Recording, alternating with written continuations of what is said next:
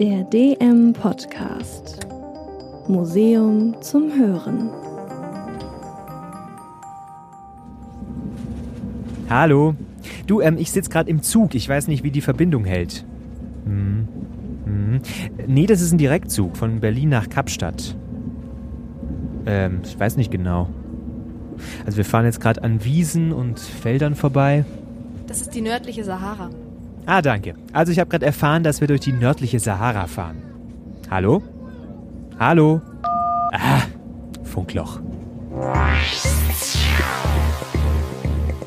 Die Welt Anfang des 21. Jahrhunderts. Die Sahara ist schon länger keine Wüste mehr. Seit Jahren wird sie künstlich bewässert. Durch dieses grüne, fruchtbar gemachte Land führt eine Zugstrecke. Direktverbindung von Berlin über Italien, Sizilien und Tunesien bis runter zur Spitze Südafrikas. Das ist natürlich Science Fiction, sollte aber Realität werden und damit die Probleme der Welt lösen, sagt Matthias Röschner, stellvertretender Leiter des Archivs im Deutschen Museum. Atlantropa entstand in einer Zeit in den 1920er und 30er Jahre, als gerade die Weltwirtschaftskrise war, in der Nachkriegszeit, nach dem Ersten Weltkrieg also. Die Menschen waren arbeitslos, sie waren orientierungslos und durch die großen Bauprojekte, die für Atlantropa geplant waren, sollten diese Probleme eben gelöst werden. Im Archiv des Deutschen Museums liegen hunderte Briefe, Pläne und Abhandlungen vor. Sie alle widmen sich dem Projekt Atlantropa.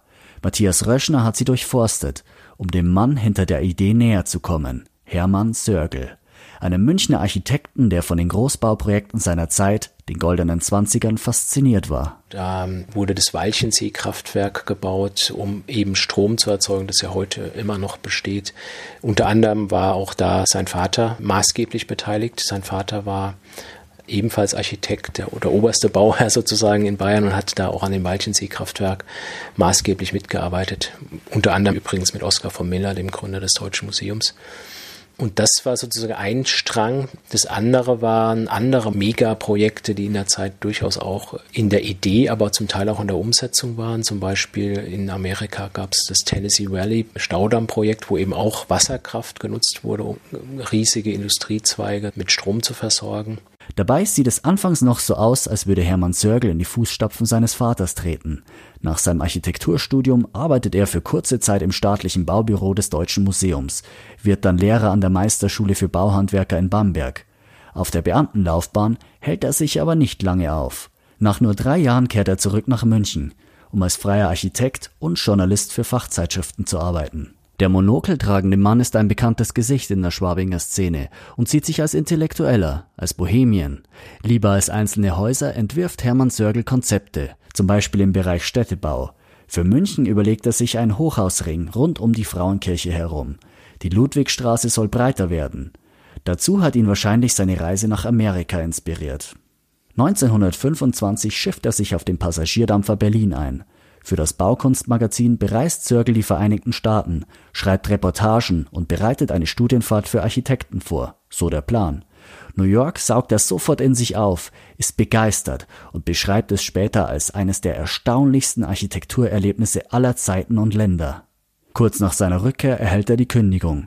Zu oft hat der Freigeist mit seinen Artikeln provoziert, ehemalige Professoren und sogar den hiesigen Kardinal. Hermann Sörgel ist schon früh aus der Kirche ausgetreten, war der Esoterik nicht abgeneigt, im katholisch geprägten Bayern der 20er Jahre sehr ungewöhnlich. Er überlegt auszuwandern und fragt Kollegen in Amerika nach einer freien Stelle, aber ohne Erfolg. Der Freidenker vergräbt sich zu Hause hinterm Schreibtisch. In kurzer Zeit entstehen hier mehrere Bücher über theoretische Architektur und das, was sein Lebenswerk werden sollte. Atlantropa. Ein gemeinsamer Kontinent aus Europa und Afrika, mit Großbauprojekten wie dem Schienennetz Berlin-Kapstadt und der bewässerten Wüste. Der größte Eingriff betraf aber das Mittelmeer, erklärt Matthias Röschner. Sörgel wollte das Mittelmeer absenken. Er hatte vor, an der Straße von Gibraltar einen riesigen Staudamm zu bauen, 35 Kilometer lang, 2,5 Kilometer breit, 300 Meter hoch. Und durch diesen Staudamm sollte eben der Zufluss aus dem Atlantik versiegen und dadurch sollte das Mittelmeer auf der Westseite um 100 Meter absenken und auf der Ostseite sogar um 200 Meter. Auf der Ostseite des Mittelmeers wären auch weitere Staudämme geplant gewesen und als letzten Schritt hätte es einen Staudamm in der Mitte des Mittelmeers gegeben, um eben auch die Verbindung zwischen Europa und Afrika herzustellen. Die Idee dafür ist Hermann Sörgel Ende der 20er Jahre gekommen, nachdem er ein Werk des Science-Fiction-Autors und Historikers H.G. Wells gelesen hatte, The Outline of History, zu Deutsch Abriss der Geschichte. Dort heißt es, dass es in der Eiszeit kein Mittelmeer gegeben habe. Sörgel beschäftigt sich daraufhin intensiv mit dem Wasserhaushalt des Mittelmeers als sogenanntes Verdunstungsmeer. Nach dieser Theorie würde ohne Zufluss des Atlantik kontinuierlich Wasser verdampfen und dadurch der Meeresspiegel sinken, gleichzeitig aber Land entstehen, ein neu geschaffener Lebensraum in der Größe von Frankreich und Belgien. Der Anstoß für Sörgels großen Plan. Dieser forderte aber auch Opfer. Die ganzen Städte rund ums Mittelmeer wären natürlich schon, oder wenn man sich Griechenland anschaut, diese schöne Insellandschaft wäre wahrscheinlich auch relativ ähm, obsolet geworden und hätte sich, hätte sich in, in Luft oder in Land besser gesagt aufgelöst. Als Hermann Sörgel seine Idee zum ersten Mal 1928 präsentiert, ist die Meinung gespalten.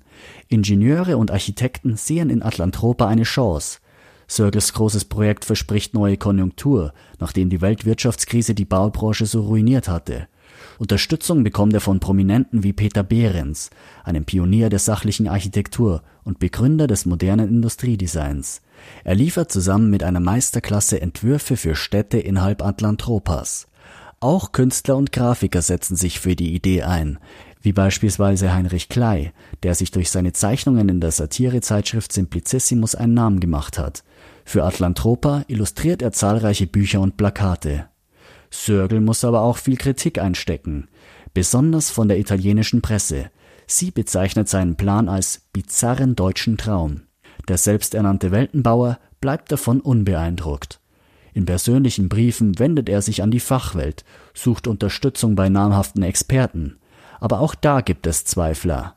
Einige Antwortbriefe hat Sörgel gesammelt. Sie liegen Matthias Röschner vor, dem ein Exemplar besonders im Gedächtnis hängen geblieben ist. Also wir haben hier beispielsweise einen Brief von Albert Einstein vom 5. Juli 1929, der auf die Zusendung eines Artikels über Atlantropa antwortet. Einstein schreibt, sehr geehrter Herr Sörgel, in Ihrem Artikel ist mir Folgendes aufgefallen. Erstens, woher wissen Sie, dass aus dem Mittelmeer mehr Wasser verdunstet als hineinfließt? Und zweitens, so wie ich gehört habe, eignet sich Meerwasser nicht zur Bewässerung von Kulturen mit vorzüglicher Hochachtung A. Einstein. Der Brief sagt also schon einiges aus über die Skepsis, die ihm von vielen Wissenschaftlern entgegengebracht wurde, auch aus der Politik selbst, äh, wo er sich auch in, mit vielen Briefen bemühte, erfuhr er nicht die erwünschte Unterstützung. Dass das Mittelmeer verdunstet, ist inzwischen nachgewiesen. Forscher haben herausgefunden, dass das Mittelmeer bereits vor etwa sechs Millionen Jahren ausgetrocknet war, als Schlamm die Meerenge von Gibraltar verschlossen hatte. Einsteins Einwand mit dem Salzwasser zur Bewässerung halb so wild für Sörgel. Damit hat er sowieso etwas anderes vor. Analog zum Walchensee-Staudamm sollten auch die Stauanlagen von Hermann Sörgel Kraftwerke besitzen, mit einer Leistung von insgesamt 110.000 Megawatt. Viereinhalb Mal so viel wie alle deutschen Kraftwerke dieser Zeit zusammen erzeugen konnten. Genug für das Europa und Afrika der damaligen Zeit. Anfang der 30er Jahre tourt Sörgel mit Ausstellungen und Vorträgen durch Deutschland und die Schweiz. Er will sein Atlantropa-Projekt vorantreiben. Sörgel bleibt jahrelang hartnäckig und publiziert aufwendig illustrierte Bücher. Wenn Atlantropa Wirklichkeit werden soll, müssen ganze Länder mitspielen.